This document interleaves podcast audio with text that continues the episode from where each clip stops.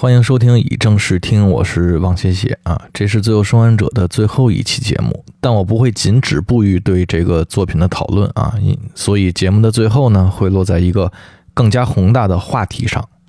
在上一期节目里呢，我们初步分析了美剧版《最后生还者》在叙事结构上的缺陷，以及一些原创人物在刻画上不够完整的问题。这些问题隐隐约约地体现出了游戏思维逐步侵蚀电影创作的现象。那对于美剧版《自由生还者》来说呢？它除了之前讲过的那些缺陷以外，还有什么其他的问题吗？啊，那开场曲过后，我们马上就进入正题。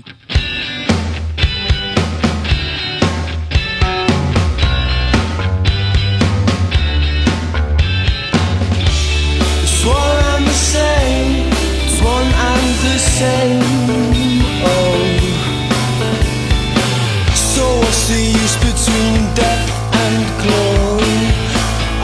between death and glory.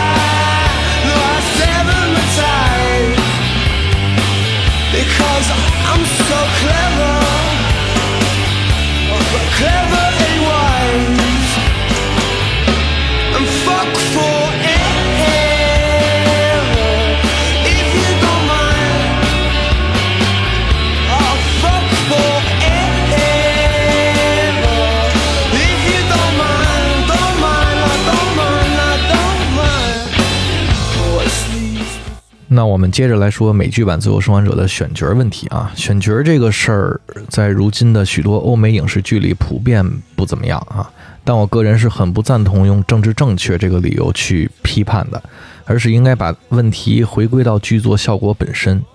游戏版《自由生还者》是特别善于利用反差的手法的，这一点也是他成功的基石之一。反差对比的技巧不仅可以更生动有趣地塑造出人物。同时也能丰富对主题《The Last of Us》的表达途径，在游戏序章里啊，就特别直接的把这种技巧糊到你脸上了啊。首先呢，玩家一上来就操作的是 Joe 的女儿 s a r a 啊，这种情况下一般会造成一种 s a r a 是主要叙事视角的叙述性轨迹啊。同时呢 s a r a 本身的形象呢是金发碧眼啊，漂亮可爱的，是符合绝大多数人对美少女的想象的。在跟 Joe 简短的对手戏里啊，也迅速彰显了他懂事、独立、乖巧的性格，初步建立起了与玩家的化身式认同。但很快的，Sara 就会在序章结尾死去。对于从没有被剧透过的玩家来说呢，这种突然之间的震撼是以前的游戏中很少能体验到的。对于游戏媒介来说啊，这种下马威式的剧作技巧呢，也是非常有效的，给人的冲击力难以言喻。序章的美学特征主要体现在两个方面，一个是交互视角所带来的叙述性轨迹，另一个是 Sara 作为一个能指，象征着美丽与灾难本身所代表的死亡这二者之间的反差对比关系。Sara 的死，一方面可以提供给玩家一个压抑、残忍、无情的叙事基调，另一方面也暗示出在最后生还者的世界里，美好的事物常常会骤然消失。并且揭示出作品的主题 The《Last of Us》。第三方面就是为乔尔今后一切的行为动机提供了一个很明确、很强有力的铺垫。我们会发现，《最后生还者》呢有意地打破了一些传统叙事下的道德伦理。游戏里最让人难忘的几个悲剧性时刻啊，全部跟孩子的死亡有关。比如 s a r a 比如《黑人兄弟》里的 Sam 啊，Sam 本身也是个乖巧可爱的小男孩。可以说见面不久呢，就跟艾莉建立起了深厚的友谊。所以呢，用这些孩子的死亡去渲染这个世界的残酷，就是在建立一个特别强烈的反差对比的链条。链条的这一端是是孩子作为叙事符号所代表的美好、纯洁和希望，那链条的另一端就是士兵、丧尸、劫掠者和军队所代表的冷酷、暴力和死亡。他揭示出这个世界啊，已经容不下任何的希望和美好，包括乔尔自己为了让艾莉免于死亡，也进一步掐断了给这个世界重燃希望的可能性。而游戏里许多的戏剧性张力，其实都是靠着这个反差的链条去构筑的。这个游戏的序章呢，在某种程度上来说，完全可以作为一种电影化游戏的教科书去反复的拆解学习，就像超级马里奥的一杠一关卡那样啊。它的叙事效率真的高的吓人啊！一个是在短时间内强调出了主题，渲染出了这个作品的氛围和调性；另一个是丰满了乔尔今后一切的心理动机啊。第三一个呢，就是杀死 Sara 的那个士兵啊，他身上也有着不可忽视的叙事功能。这个士兵最开始遇到乔尔抱着女儿跑过来的时候呢，先是向长官汇报啊，用那个无线电说这里遇到居民了。但得到的命令却是格杀勿论，并且从通话中我们能听出他其实并不想开枪，但军令如山，他最终还是开了枪，然后被汤米赶过来杀掉了啊！所以这个士兵本身呢，其实也只是个无辜的工具人而已。这场戏一方面暗示了末日不仅仅是细菌感染的结果，也是混乱的没有。缺乏应急处理能力的政府制定的这些一刀切的方案，也是间接加速了世界的毁灭啊。另一方面呢，他还暗示了玩家在接下来的流程中，丧尸不是唯一的敌人，人类呢可能比丧尸更可怕。所以说，这个序章啊，真的是教科书式的水平啊。但是美剧对这一端的处理就非常不好。首先，剧里 Sarah 的形象不符合这个故事文本的剧作要求。萨尔这个角色说白了也是一个快速消耗掉的工具人而已，所以游戏的做法很对，就是怎么刻板印象怎么来，就得找那种金发碧眼的、毫无个性的、非常公式化的小美女啊。剧里的演员其实演的还不错。但实在是不符合 s a r a 这个角色的功能定位，所以这不是演员的锅，是选角导演和那些大家都懂的原因啊。剧里的女演员是耐看型的，她更适合诠释一些比较有个性、比较有内涵的女性角色。但 s a r a 这个人物的要求就是，就要的就是美丽与死亡的反差。文本上呢是没办法给他太多时间去慢慢渲染的啊，所以用刻板的漂亮去套住观众的第一印象，然后再让他迅速死亡，就是他在叙事上最大的意义，由此才能引发后面的情感代入。然而呢，只有他的戏份控制在一定时间内，他的死亡才会有如此巨大的冲击力。但剧里不仅完全更改了造型，让他在形象上已经弱化了该有的叙事功能。同时啊，又极度的拉长了他的戏份。这些新添加的戏份，很明显，一个是用来弥补游戏交互性的缺失所带来的戏剧效果的下降，另一个呢是弥补剧版沙拉在形象上的下降。但这在我看来都是无效的啊，都是无用功，因为这些新加的戏份本身编排的就不够吸引人。你说他去上学、去修手表、去邻居家串门啊？拍的都很臃肿，信息含量极低啊！我都想不到这些叙事的目的是什么啊？是为了表现萨尔的好人缘吗？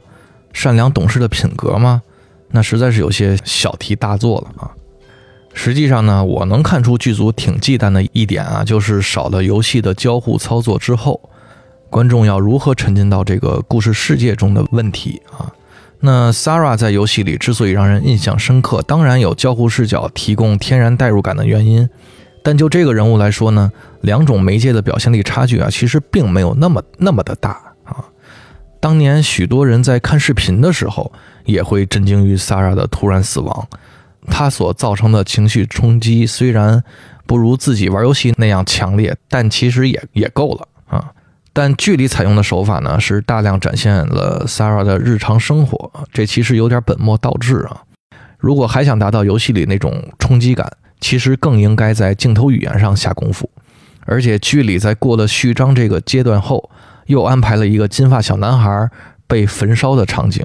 这个龙套小孩啊，甚至连一句台词都没有，但仅仅凭借他无辜的眼神和可爱的外形，以及最后被扔进火坑的结局啊，不由自主的就通过反差营造出了一种悲剧性的张力啊。这小男孩也就几分钟的戏份。在情绪氛围上啊，却一点都没输给 Sara 的段落，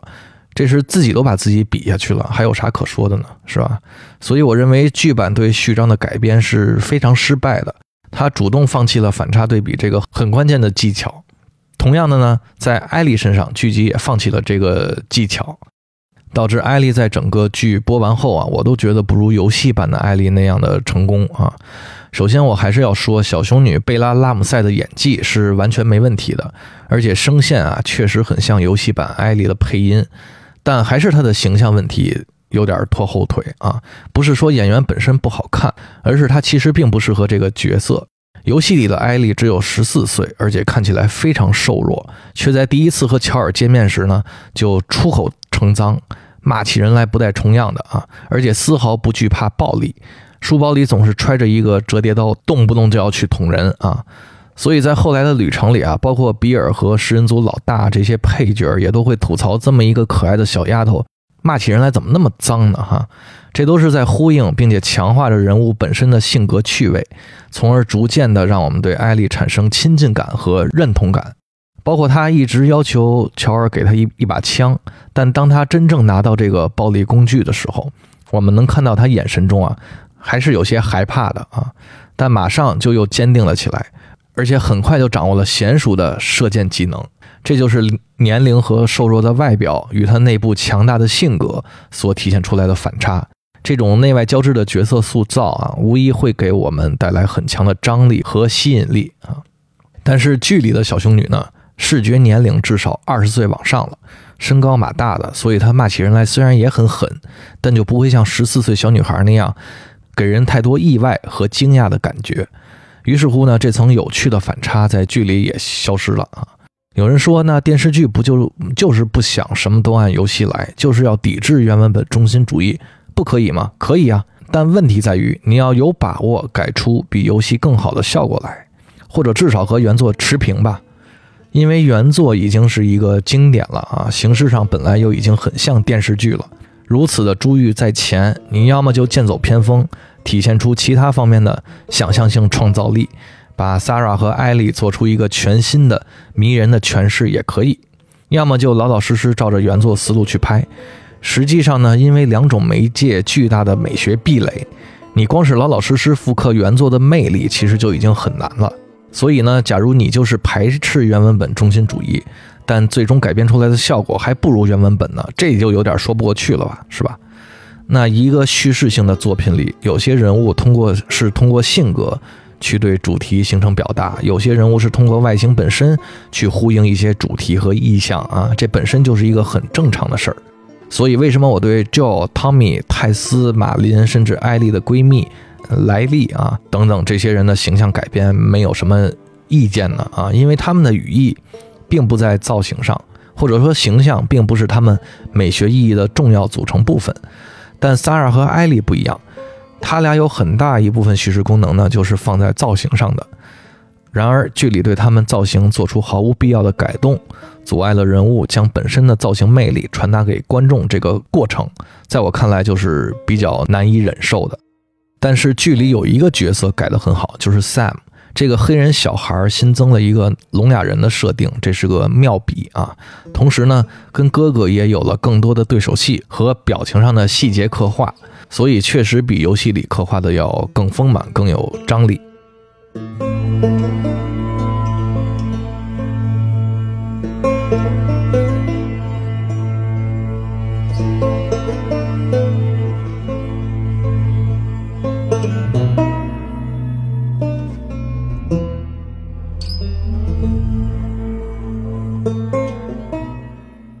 那剧集里呢，还有一点比游戏好的地方，就是用更多的细节来暗示了艾莉能猜到自己去医院后的下场。对于游戏玩家来说，尤其是玩过第二部的玩家来说啊，一般都会认为艾莉其实早就知道开发疫苗很可能会让自己死，虽然她全程都没有说出过自己的这些想法。那么在游戏中呢，我们必须仔细观察并揣测艾莉的一系列言行举止。才能串接起来他对自身命运的猜测，比如他的眼神，尤其是乔尔把他救出来之后，他在车上的眼神，还有一个就是临近结尾遇到长颈鹿之前，艾莉莫名其妙的情绪变得很低落啊。结合后面的故事来看，这里应该是他最明显感知到自己要死亡的时候，所以他会有些失落，也有些犹豫。但最终看完长颈鹿之后，他坚定了自己的决心。所以艾丽为什么有牺牲的觉悟呢？其实就是因为他实在太憧憬灾难前的那个世界了啊！虽然他从来没有经历过。艾丽的终极理想呢，就是想让世界恢复正常，恢复到那个满街都有漫画书看、有正常营业的博物馆、天文馆、电影院门口的海报每周都会更新啊，可以坐飞机去旅行，可以在电视上看火箭发射的那个世界。就是从这些细节上，我们最后才会理解艾丽愿意牺自我牺牲的想法。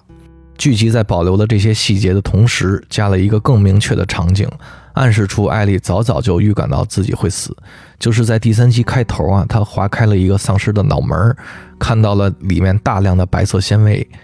这个时候，我们能从她的表情中解读出一些想法，就是她可能意识到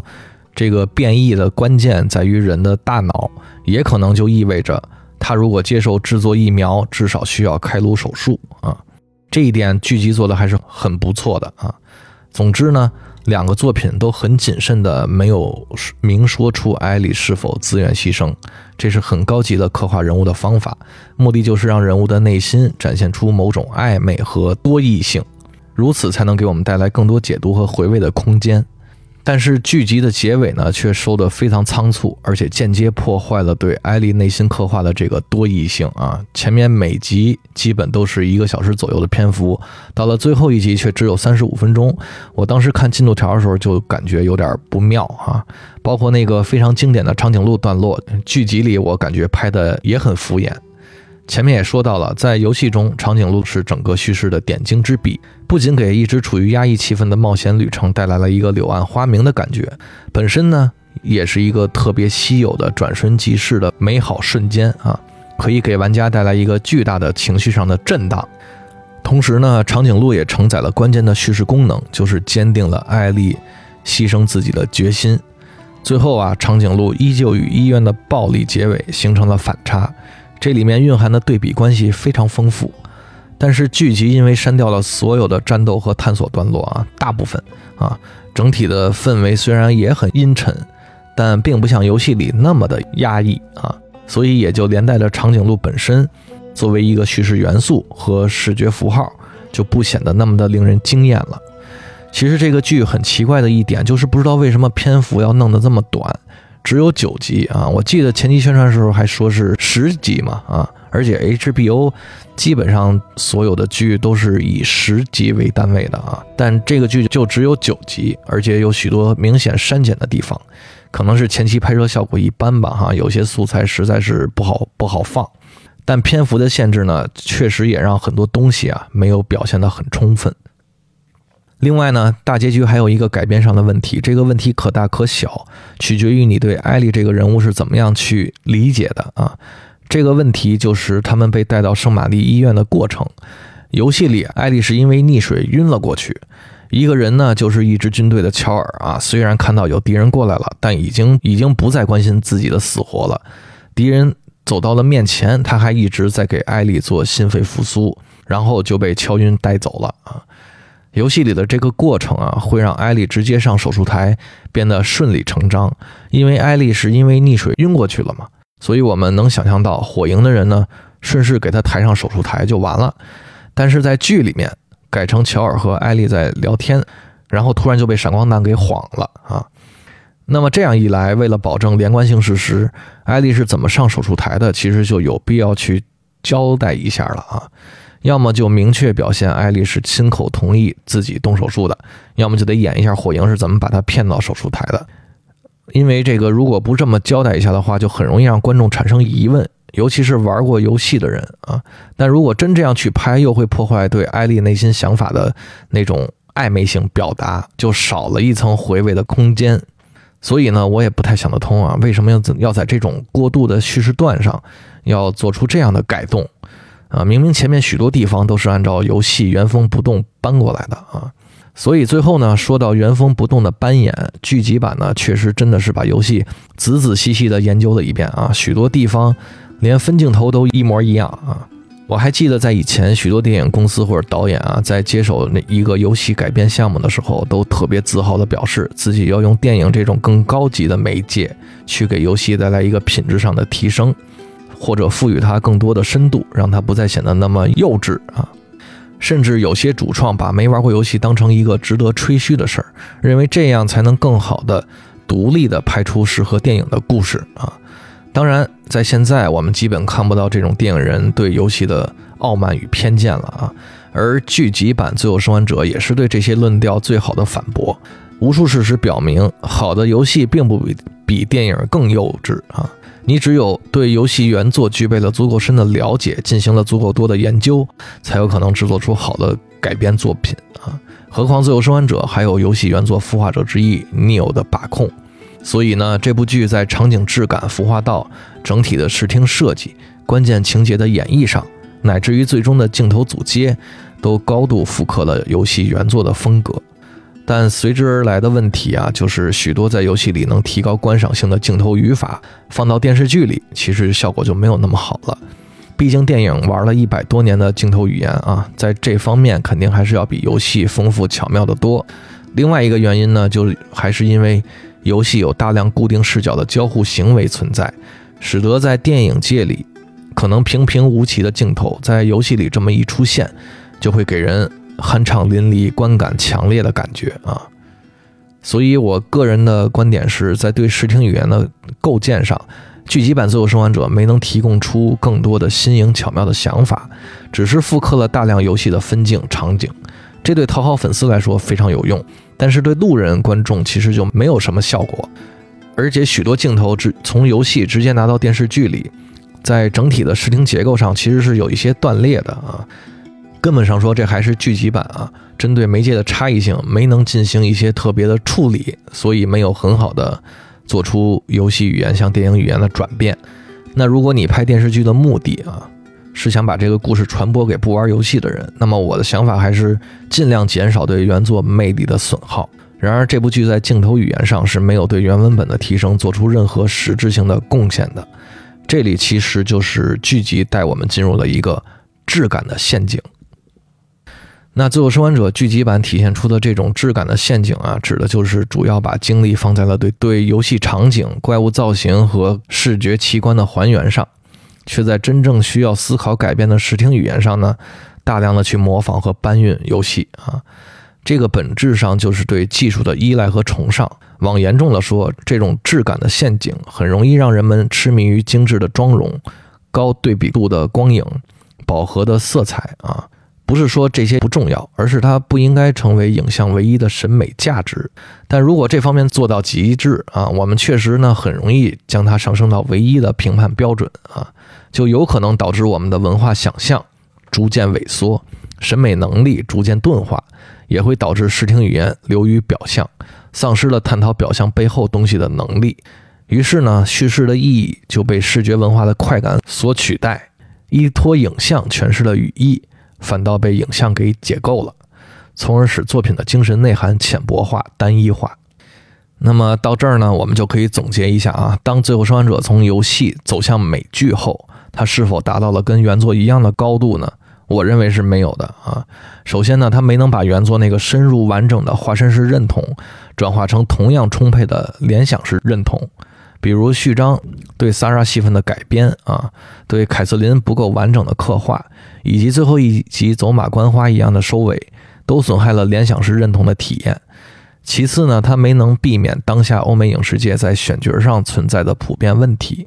这里主要指的就是 s a r a 和艾莉这两个角色啊。第三，作为电视剧，它本应该体现出比游戏更明显的结构上的美感，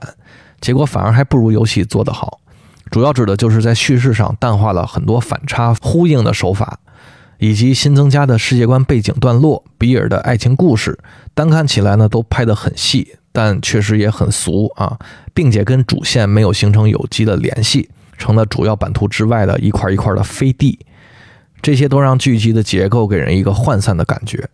最后呢，剧集在镜头语言上没有太在乎电视剧媒介的美学逻辑，许多分镜头呢是照搬自游戏里的，这样虽然能提升还原度，但并不能提升电视剧的观赏性。剧集呢在那那么多文本上面进行了改动，但其实更应该在视听语言上啊采取更深度的改良。但是剪辑调度和运镜等等呢都没能很好弥合两种媒介的差异性，导致对路人来说。这也许就是个普通丧尸片的水平，而对玩家来说又有点过于还原了啊，就像看了个真人演出的引擎电影一样。那引擎电影啊，就是网上用游戏过场动画剪出来的好那些好几个小时的视频啊。那这《最后生还者》在一些完全复制游戏场景的段落上啊，就会给这种就会给人这种引擎电影的即视感。所以呢，这部剧虽然远远算不上烂剧啊，但还是把游戏积攒起来的美学能量啊，不可避免的消耗了很多。所以在我这儿也很难称之为杰作。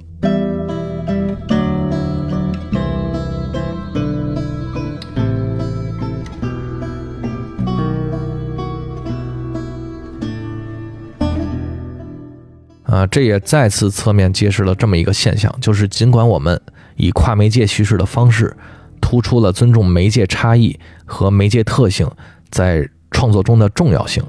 但以消费主导的市场环境下，各种各样的媒介形态，如同越来越多的流媒体平台一样，只是作为一种工具被不加思索的粗暴的利用而已。所以呢，我一直。嗯，我其实一直对传播学里的媒介融合和跨媒介改编，抱着非常审慎的态度，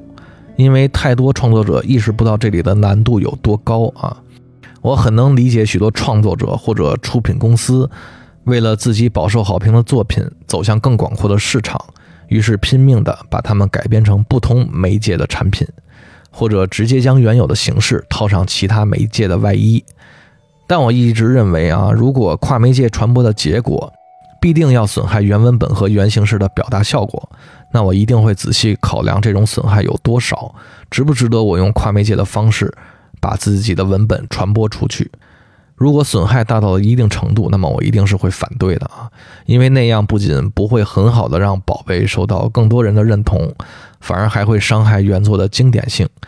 那世界上有这样清醒头脑的创作者太少了啊！我印象中，马尔克斯在世的时候就拒绝过《百年孤独》的电影改编。当然，这个书本来也很难改啊。不过现在好像是有公司要做成电视剧的啊，但也一直没有什么音信。总之呢，我认为有的时候呢，一个创作者真正伟大的地方，不是想办法让自己的作品影响力越来越大，而是能清醒地认识到自己的作品适合用什么样的方式。去展现，所以我在前年写了三篇三万多字的文章嘛，就是批判互动电影和戏剧影像这两种特别畸形的表达形式啊，因为他们实在是对游戏、电影和戏剧三种很坚固的美学系统都造成了很大的破坏啊。感兴趣的可以去我公众号搜一搜看。那最后一部分呢，说点跟《最后生还者》没有太多关系的啊，就是对媒介本身的反思和警惕。这部分听起来可能会有些耸人听闻啊，但也是我想分享给大家的一些思考吧。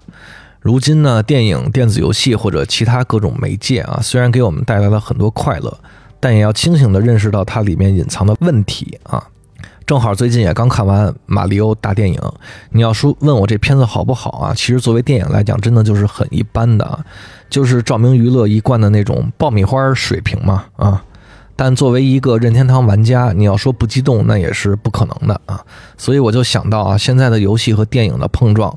越来越频繁，同时游戏呢作为一个产值已经超过电影的领域啊，对电影媒介的影响力也是越来越大。那么在这个趋势下，以马里奥大电影为代表的游戏化电影，就呈现出了一个明显的目的，就是要给观众提供一个跟游戏类似的浸泡式的体验。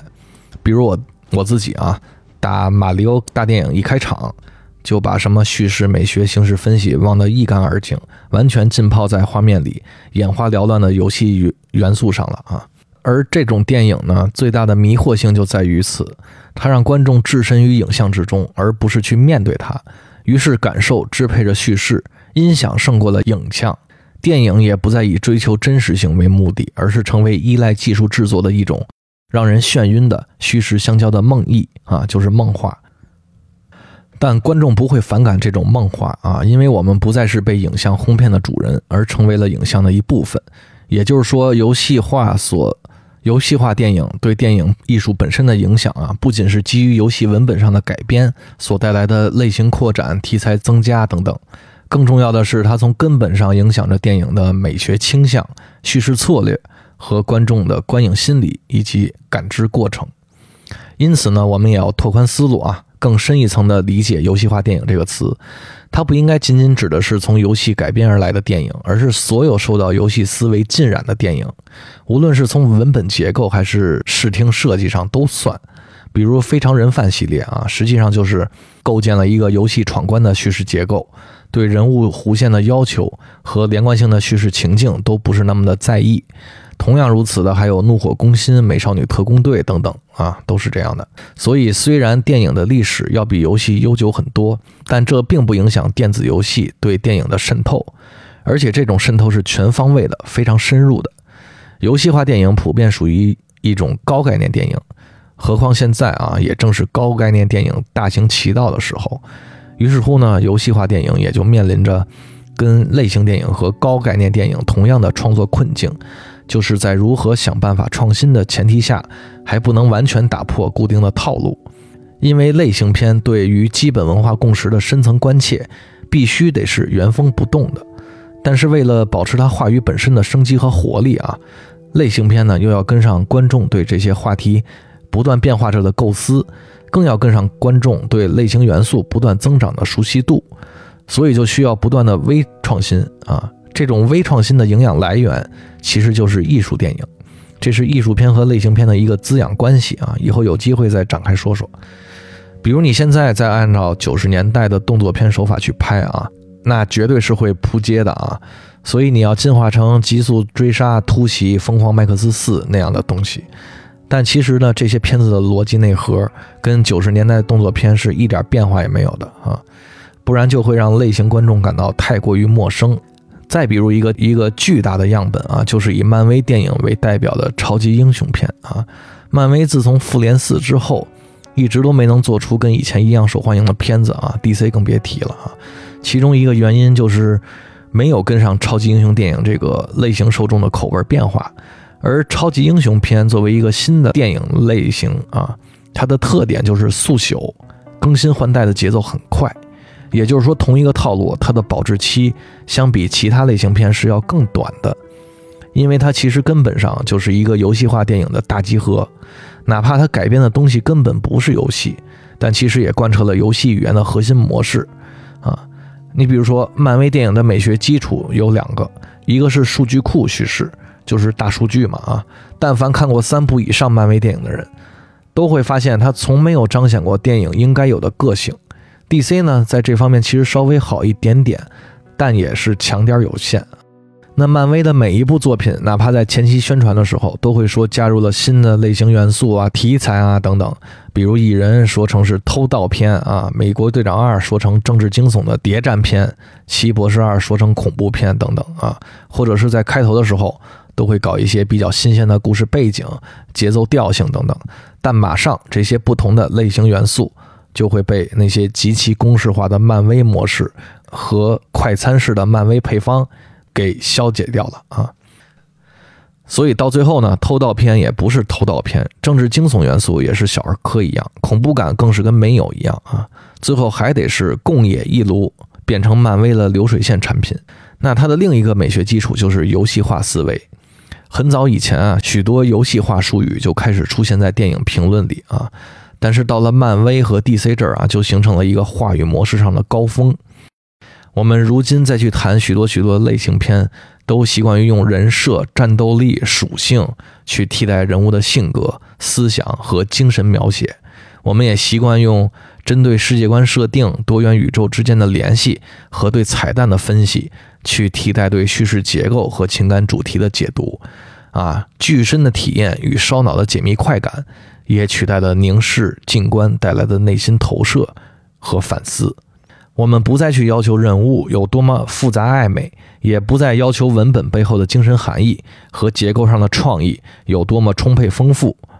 我们只需要紧紧跟随着迅速切换的特技画面，锻炼自己的眼球运行速度就可以了。我们不再需要把这些形象的所指连接成一个有意义的叙述。只要陶醉于这些接连闪现的画面所造成的感官刺激就够了啊！所以在这种电影里，时空逻辑的结构和目的是什么，真的已经没有人再去关心了。我们沦陷于感官与彩蛋的狂欢之中，崇拜着英雄本身的人设，但它们的含义实际上都是大同小异的。我们迷恋于这种当代的影像神话，于是审美活动的主体性和辨识度就变得越来越弱，感受力这个个体表达的有力武器也就逐渐生锈，最终变得非常的迟钝。那不光是电影被游戏思维渗透后会引发这样的问题，游戏本身作为一个跨媒介的形式，也需要我们在享受的同时去进行反问和思考啊。如果说电影是物质现实的渐进线，观众是通过凝视与联想式认同的机制，在虚构的影像世界里修补自我与世界的关系，那么电子游戏则是作为一种虚拟现实，玩家通过化身式认同去进入到一个赛博空间里。并在遵守游戏规则的同时，接受数字化社会生存之道的规训，这个不就是特别容易联想到保德里亚的后现代拟像社会吗？是吧？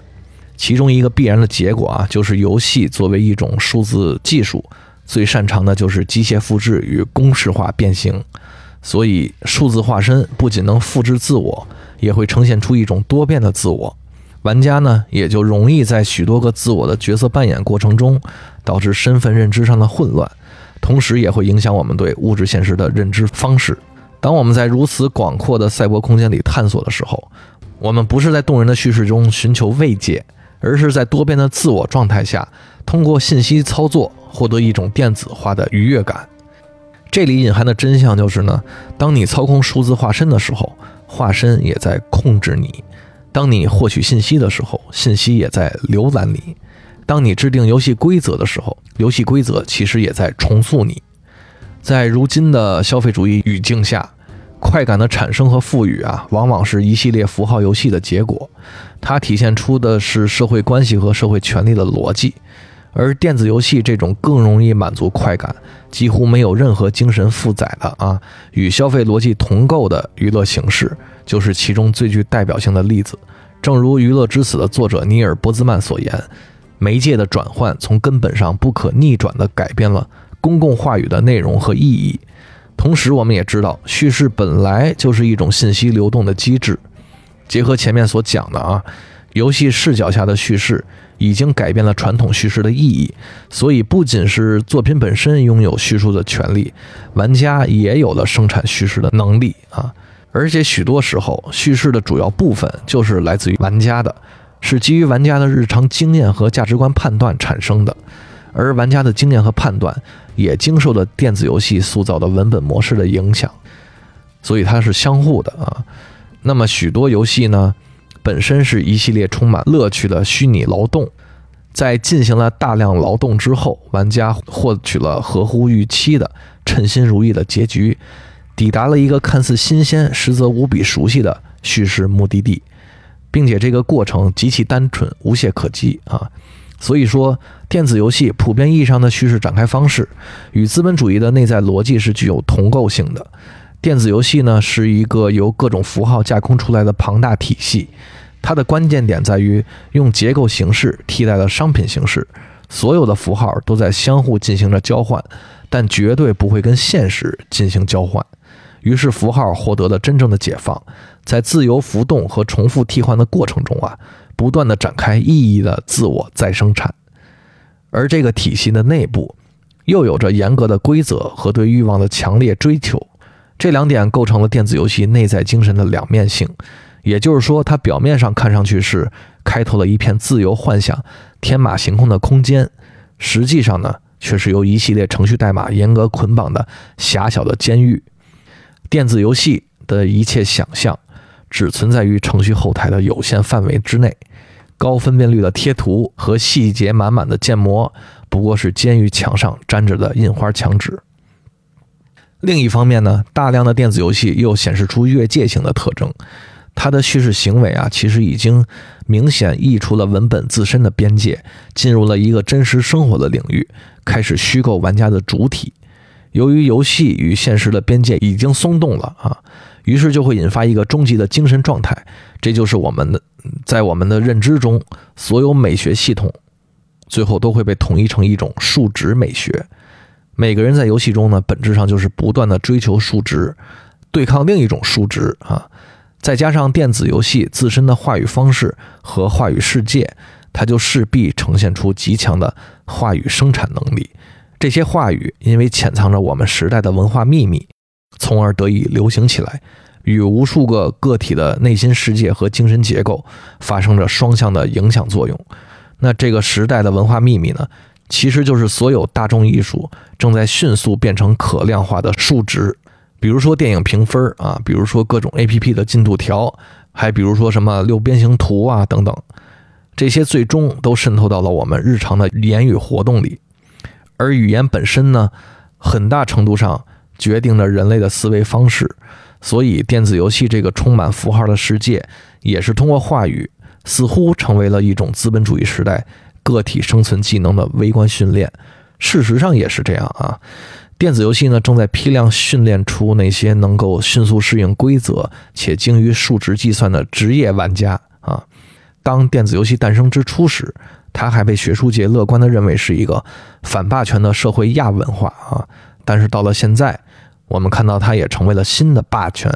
成为了一个更强大的、不断入侵现实世界的符号帝国。这个帝国里面，永远通过数值化的暴力，构建着一种绝对的服从关系。所以说，电子游戏代表的数学逻辑已经彻底把诗学逻辑给放逐了啊，在数值世界的语境里。一切可能性都被简化为数学问题啊，这就是多战胜少，大战胜小，高战胜低。数字带来的爽感和合法性压倒了一切，并填满我们的大脑。它提供的是一种易于消化但索然无味的确定性。这些已经跟审美判断和美学价值毫无关系了啊！在以前的诗学逻辑里。堂吉诃德可以在不同时代的阐释中逆袭，成为充满理想主义精神的悲剧英雄。大卫呢，也有一丝丝的可能可以逆转打败巨人歌利亚啊。但在红色警戒、魔兽世界这样的游戏里，战斗力为九十的犀牛坦克一定会一炮轰碎战斗力为十五的动员兵。一身蓝装的半兽人战士一定会被乘五秒杀，并且不会有人为这个动员兵默哀或者唱一首挽歌。也不会有人去思考奇幻文化与中世纪历史的逻辑关系，玩家只会尽快生产出自己的天启坦克反攻回去啊，或者通过不断的打副本提高自己的装备等级啊。因此呢，电子游戏对数值快感的实现啊，是以美学的可能性、现实的复杂性和个体对诗意情境的感受力全面死亡为代价的。这种本质上带有反启蒙性质的叙事色彩。与当代资本主义社会的消费文化逻辑正好是一致的啊。于是乎呢，渗透着游戏思维的类型电影与遵守着消费主义文化逻辑的电子游戏，就在不断碰撞中，特别容易发生麦克卢汉和鲍德利亚口中的内爆啊，就是内部爆炸的意思。所以啊，从如果这个从一个更严肃的学术视角来看的话。这些我认为是经典的《最后生还者》，包括《战神》等等游戏啊，或者是我特喜欢的《头号玩家》这种游戏化电影，本质上呢，其实都是内爆的产物。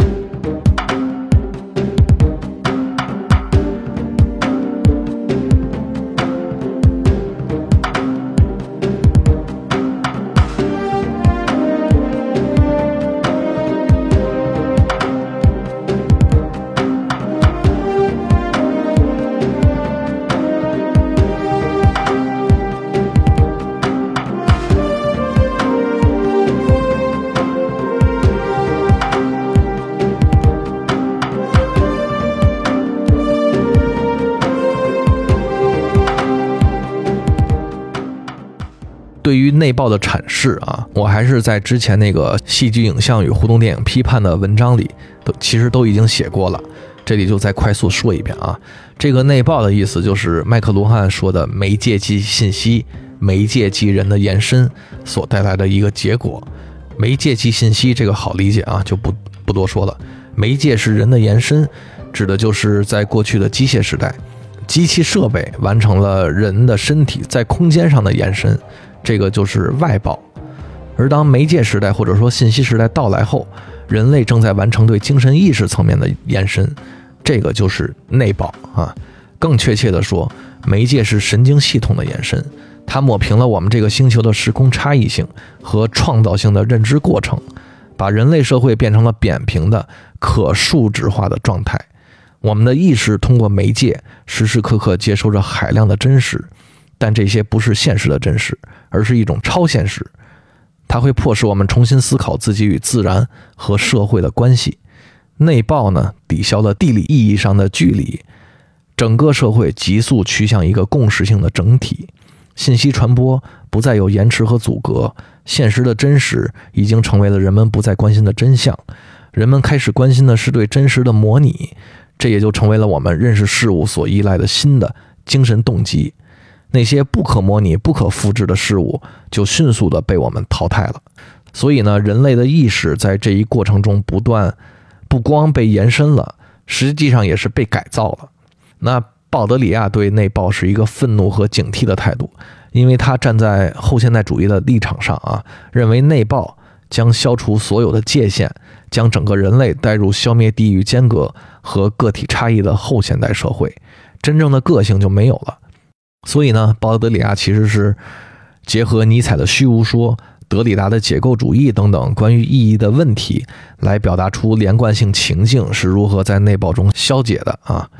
具体的呢，对于游戏和电影来说，他们首先表现的是真实与虚拟之间的内爆啊，这就是美学上的内爆。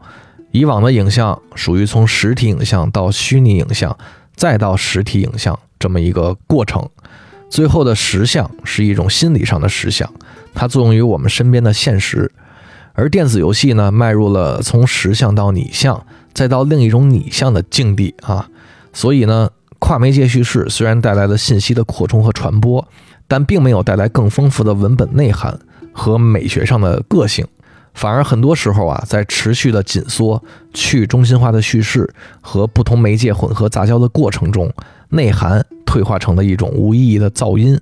美学的个性因为很难复制，也就逐渐被淘汰了啊。所以呢，当我们面对媒介融合的时候，我们能朦胧地感觉到啊，媒介里的事件正在反噬现实生活中我们亲身经历的事件啊。这里说的反噬，主要指的是。感受层面的啊，那最终呢，随着内爆越来越剧烈，这种个体实在性丧失的不安全感将很快变得麻木，并彻底消失。到那个时候，我们就会彻底成为媒介的奴隶。所以说，媒介内爆将导致社会的内爆，而社会的内爆就是大众的内爆。面对无休无止的信息轰炸。冷漠的大众已经变成了忧郁的大多数啊！在媒介融合对社会的空前操纵下，群众完全失去了主体哲学曾经赋予的那些思想、意志和情感。我们只能服从于市场调研、统计学和所谓的最大公约数啊！于是呢，每个个体最终也会内爆，形成沉默的大多数。这种情况的可怕之处在于呢，社会在内爆之后。会失去所有复兴的希望，社会的沉沦也将成为无法挽救的历史宿命。所以，鲍德里亚对内爆是极度悲观和愤怒的。而我呢，虽然可能没他想的那么严重啊，但无疑也是希望电影与游戏能将内爆维持在一个可控的范围内，别让意义消解的太厉害。至少别忘了，在拟像的道路上啊，其实也能构筑对现实的索引，哪怕这种索引呢，可能会变得比较抽象和暧昧。所以我说这么多杞人忧天、耸人听闻的论述啊，不是想让各位以后就别玩游戏、别看电影了，而是要以一种更理性、更自觉的态度去面对电影，去感受游戏，去审视各种媒介的内在逻辑。毕竟，游戏和电影呢，是当下两个生命力最磅礴的影像艺艺术，也是我精神上的乌托邦啊！我相信他们也是许多人的精神食粮。但是在那么多反乌托邦的作品里啊，我们也都看到过啊，在黑暗之处。总会酝酿着一些足以摧毁乌托邦的危险，所以我的这些个人观点呢，虽然听起来挺可怕的啊，但也不是就让你拒绝一切娱乐，而是清醒的去辨别这些现象，别让他们吞噬掉你对现实的感受力，也别让他们取代你的主体性，要用更理性的态度、更完备的知识，还有更全面的经验，总之就是用一种更大的视野和格局去享受他们、审视他们、思考他们。用他们去真正提升我们的感受力，而不是被他们钝化我们的感受力。那通过媒介从中挖掘出现实的真相，而不是用媒介去掩盖真相啊！让各种媒介成为我们美学训练的有效工具，而不是简简单单的笑一笑、爽一爽就完了啊！这其实就是我最想说的。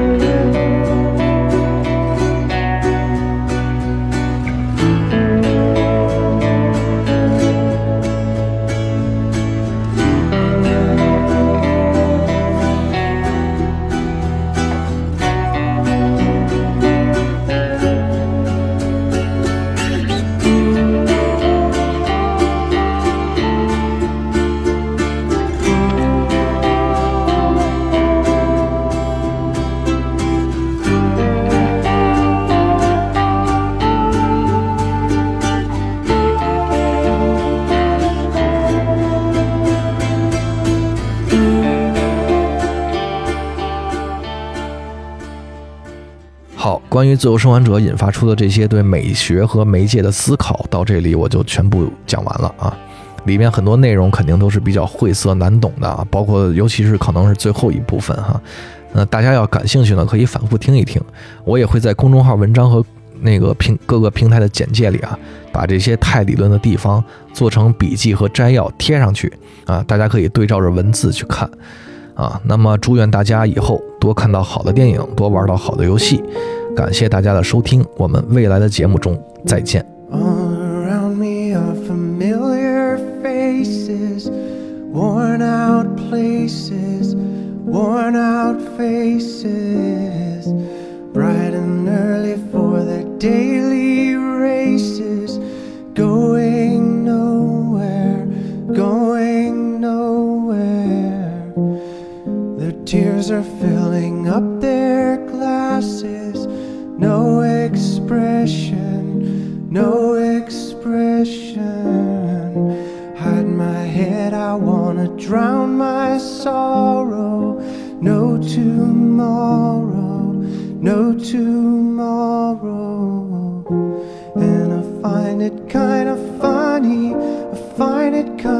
sad.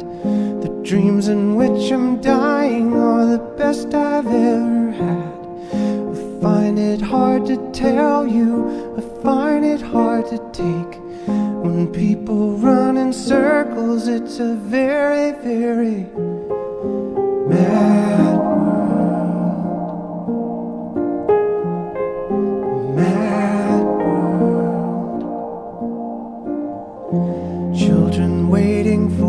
day they